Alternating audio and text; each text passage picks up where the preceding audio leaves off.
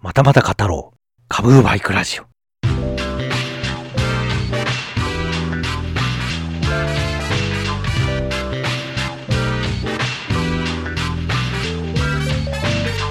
そろそろね、1200キロに到達するんですけども、だいたい4ヶ月半か。一番の遠出が蒜山高原っていう状態で、1200キロっつうのは私的には驚異的な距離なんですよね。どうしたわしみたいな。えー、今年中にはね、R1200R の走行距離を超えるんじゃない？みたいな。まあ、1回のお出かけでですね、1200キロ以上走る人を約1名知っておりますが、まあそこはね、もういろいろおかしいというか、どういう脳内地図で岡山に立ち寄れるのかという、どうも私たちとは違う日本地図をお持ちなんだと理解しておりますけども、でね、その後のブーカブですよ。え？カブーじゃなかったっけ？まあ、カブーがですね、ブルーリスナーに全く定着しなかったんで、もはやもうカブーでもブーカブでも何でもいいんですけども、私のカブーはですね、500キロぐらい走った頃からかな、ギアがね、スコスコ入るようになりましたね。でもね、スコスコ入るのは好きじゃないな。やっぱね、ギアはガチャンと入ってほしいですよね。このスコスコだとね、上げたと思うのに上がってないことがままあって、わーんってなることがあるんですよね。もうね、今の大丈夫かと、ギアが1個欠けたんじゃないかってぐらいガチャーンと入ってほしいですわな。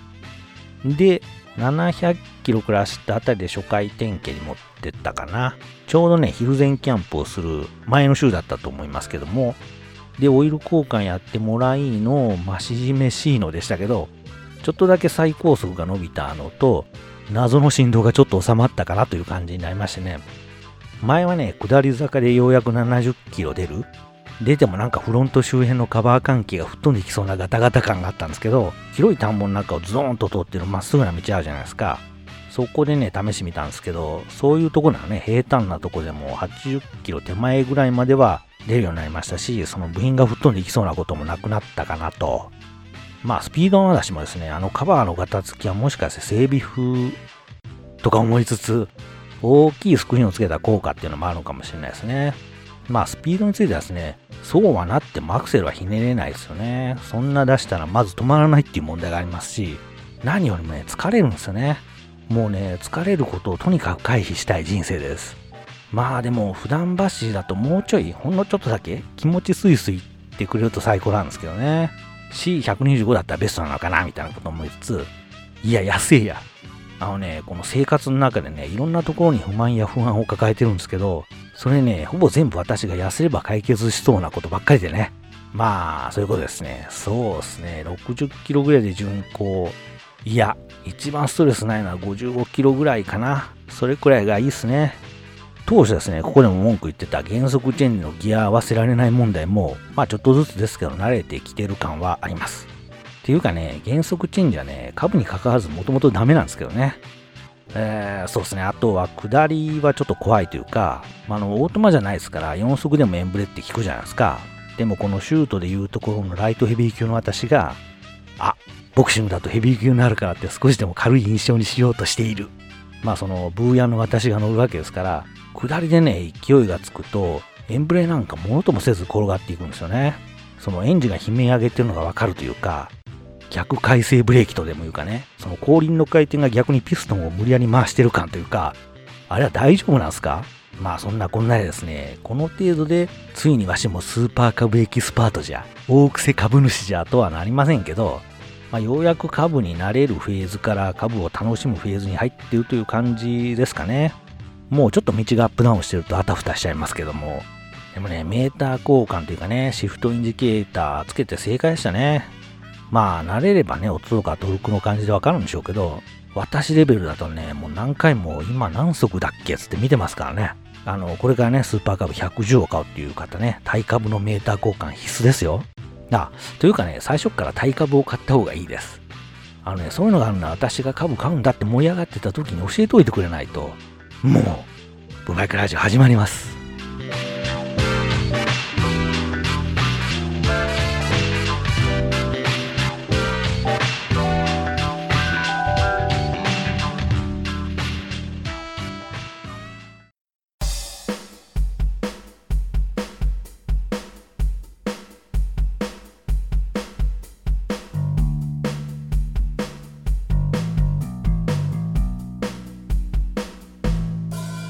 この番組は岡山県在住のハンドルネームサボテンを名乗る男が2013年冬にうっかりオートバイを買ってしまったことから始まる右往左往の日々を脱線しつつ語っている番組です。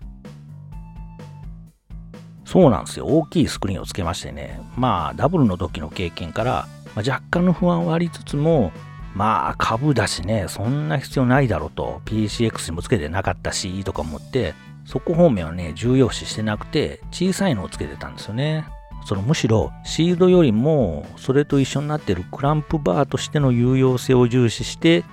あの木巻かれてるね。ちっちゃいシールドのついたクランプバーをつけてたんですね。うん。とってもいまいち。その乗車姿勢の関係なんですかね。バイクの構造とも関係するのかもしれないですけど PCX ではさほど感じなかった向かい風というか風圧がえらく感じちゃいましてこれはいかんぞと。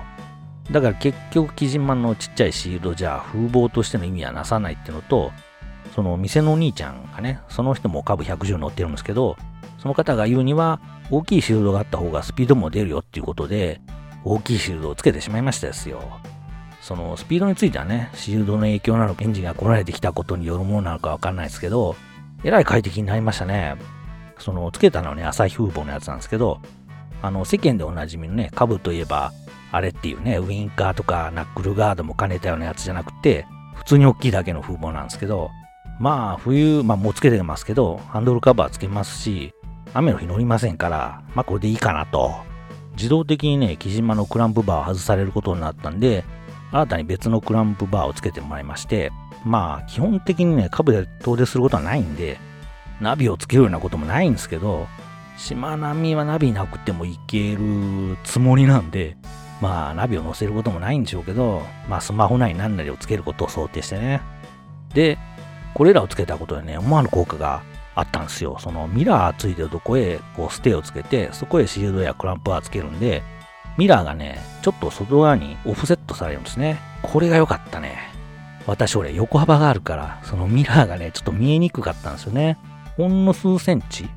外へ移動しただけだったんですけども、劇的に改善されてね、見やすくなったんですよね。最初からこれしとけばよかったな、みたいな。そうですね。あと気づいたことだと、サイドカバーがね、すっげえ外しにくいですね。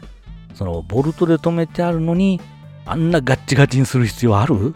あれね、自分の爪が割れるか、サイドカバーの爪が割れるか、もしくはサイドカバーそのものが割れるか、もうこの勝負のような記さえしてますよ。それくらい救急のキツキツじゃないですか。どうやらね、外し方にコツがあるみたいなんですけど、わしが入院中しこたま見た動画じゃ誰も説明しなかったかな。ということは、まあシート問題もそうでしたけど、多分これもね、株界ではあえて言わなくても、みんな知ってるでしょっていうくらいの常識なんでしょうね。そのレビューレビューつってよく見かけますけど、その知る人ぞ知るっていうことこそ言うべきだと私は思うけどな。まあそれで言えばね、サイドスタンド問題もありますね。そのノーマルのサイドスタンドはね、ちょっとというかね、非常に心もとない感があって、普段ね、よほどということがない限りサイドスタンド使うことってないんですよね。あれ大丈夫なの？これもね、誰も動画じゃ触れてなかったぞと。っていうかね、あれについての謎のゴムは何？あれは何のためについているの？あのゴムがね、硬いのもあって、あれのおかげで、いや、あれのせいですごい不安定なんですよね。どういうつもりだ、ホンダと？でも他のバイクにはついてない物をあえて株につけてるってことは、何かしらの目的があるんだろうなとは想像してるんですけど、まあそれがわからないもんでずっとセンタースタンドを使ってるんですけどね。センタースタンドを使うなんてね、ハイアップ R 以来ですよ。そのレーダーにはね、そもそもついてなかったですし、W や R1200R はもちろん、PCX ですら私にはちょっと重すぎてね、センタースタンドを立てられなかったもんで、まあ株は軽いんでね、これ大丈夫かっていうサイドスタンドを立てて心配になるより、まあ、めんどくせえけどセンタースタンド立って心の平穏を保つ方を優先してますですよ。もう常にそこね、いかに心の平穏を保つか、もうそれだけを考えて生きていきたいですね。あの、公開のがっちりしたサイドスタンドもあるみたいですけども、現行株110のやつは不具合も出てるっぽいんでね、当面はセンタースタンドかな。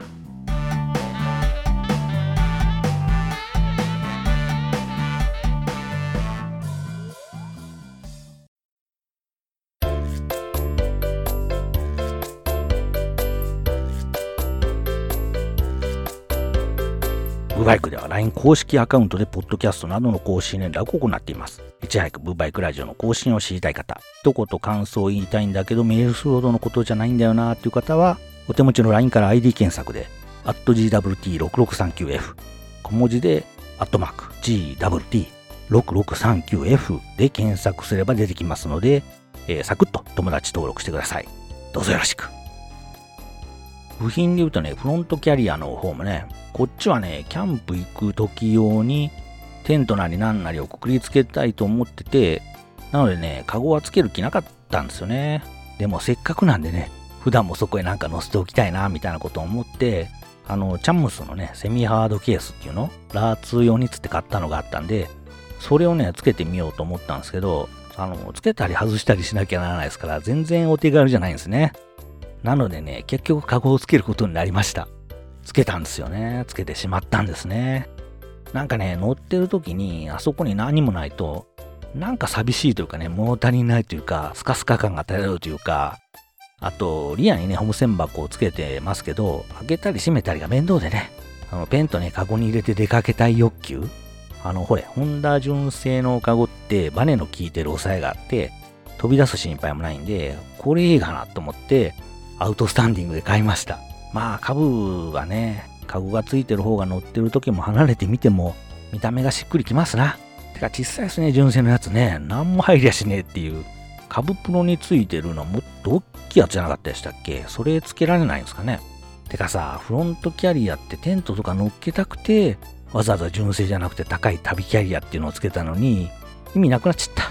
キャンプに行くときにカゴを外すなんつことはしないでしょうからね。はあ、失敗した。キャリアといえばですね、これは LINE の方で相談させてもらったリアキャリアですよ。まあいろいろアドバイスなんかもいただいたりしてね。そのノーマルのそのまま伸ばす延長キャリアだと、ちょっとテールランプが見えにくくなるのと、そこへさらにホーム線箱を乗せるためのアタッチメントをつけると、さらに見えにくくなるんですね。カーブはね、2020年モデルから縦長だったテールランプが真四角に短くなったっていうのもあって、これにホーム線箱乗せたら後ろから見えないかもしれんぞと。見えないっつうのは絶対なんか法律に引っかかるぞと。何でしたっけ？えっ、ー、と、キャリアから30センチはみ出ると違反でしたか ?15 センチ？まあまあまあ、規定と照らし合わせれば大丈夫っぽくはあったんですけど、どうもね、その、どうかなと思いながら乗るっていうのがね、精神衛生上好ましくないと思ってね、憂いは立つ。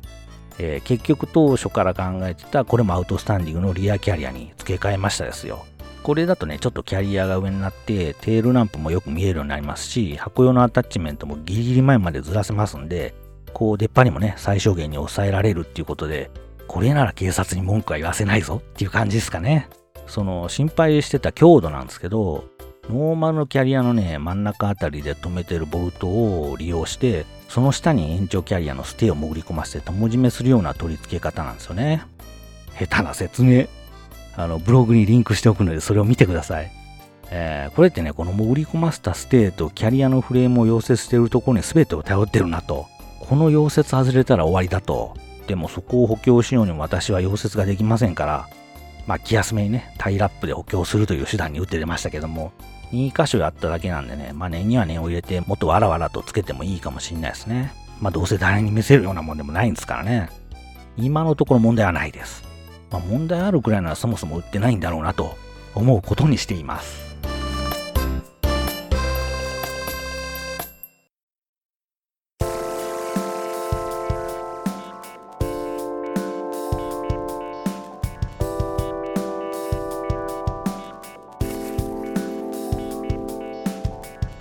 いうことですね、今まさに今後も株に乗れるか否かというところで戦ってる人がいましてですね、えー、何でもね、病室では時間を持て余してるそうなので、じゃあ株トークをやろうじゃないかと、ネタも溜まってきたことだし、ということでお送りした株バイク、いかがだったでしょうか？いかがだったでしょうかじゃねえよ。でもね、私が入院してる時も陰に陽に励ましていただいたんで、まあ、今度は私が励ます番ですよね。いや、私が励ますんじゃなくて、励ますように、あの、ハゲの何を言っているの？あのね、前回のハロウィンナイトがえらい不評でですね、リスナーがまた減って12人になってしまいましたんで、もう毎回特定の人に向けた配信をすればいいんじゃないかということすら思ってて、もう電話で済ませろや。っていうかね、まあブームに関わってこようとする人には報いる。それがまあブーのスタンスですよ。よくね、来るものは拒まず去るものはわずなんて言うじゃないですか。去るものにもそもそも来ないんですから。あのね、結構リスナー獲得大作戦を展開してみたんですけど、もう減る一方でね、そしてまた残った12人がまあそういう活動をしないしない。静かなること林のごとしですよ。ちょっと待てと。風林火山は風と火があるからこその銅と星林と山が生きてくるというか、そのコントラストがかっこいいわけじゃないですか。林と山しかねえがなと。どうなってんだ十二羅漢と。修行僧みたいになってどうしますか密教か。まあ、そんな話はどうでもいいんですよ。まあもうそうなってくると、今いるリスナーを何とかして引き止めておかないといけないわけじゃないですか。もうこうしてね、一人一人ピンポイントでフォローしていくっていう手口ですわな。手口って。うーん、なんて言うんですかね、経験者は語るわけですけど、もうね、入院したらジタバタしたってどうにもならないんですから、もう全部先生と看護師さんにお任せして、言うなりに、なんだったらモルモットにでもなってやるという覚悟、どうぞこの体を存分に試してくださいと、後から来る人たちのサンプルにしてやってくださいというね、そういう気分でいいんじゃないかなと思うんですよね。わしを直せっていうより、わしを使ってくれみたいな。そうするとね、なんか気分も変わってくるんですよね。わががわががっていうことばっかり考えてると、こう、うちにうちに思考が進むんですけど、自分は他の人のための検体ですと、そう思うことでなんか希望というのかな。光というかね、前向きになれるんですよね。まあ、焦ってもしゃあないんでね、じっくり行きましょう。えー、そしてそれが半年先なのか、1年半後なのかわかんないですけども、俺たちブーのものはですね、またあなたがサバ出しラーメンを抱えて、富士山やってくるのを待っておりますから、えー、富士山で握手、約束だということで、ブーバイクラジオまた次回の配信まで。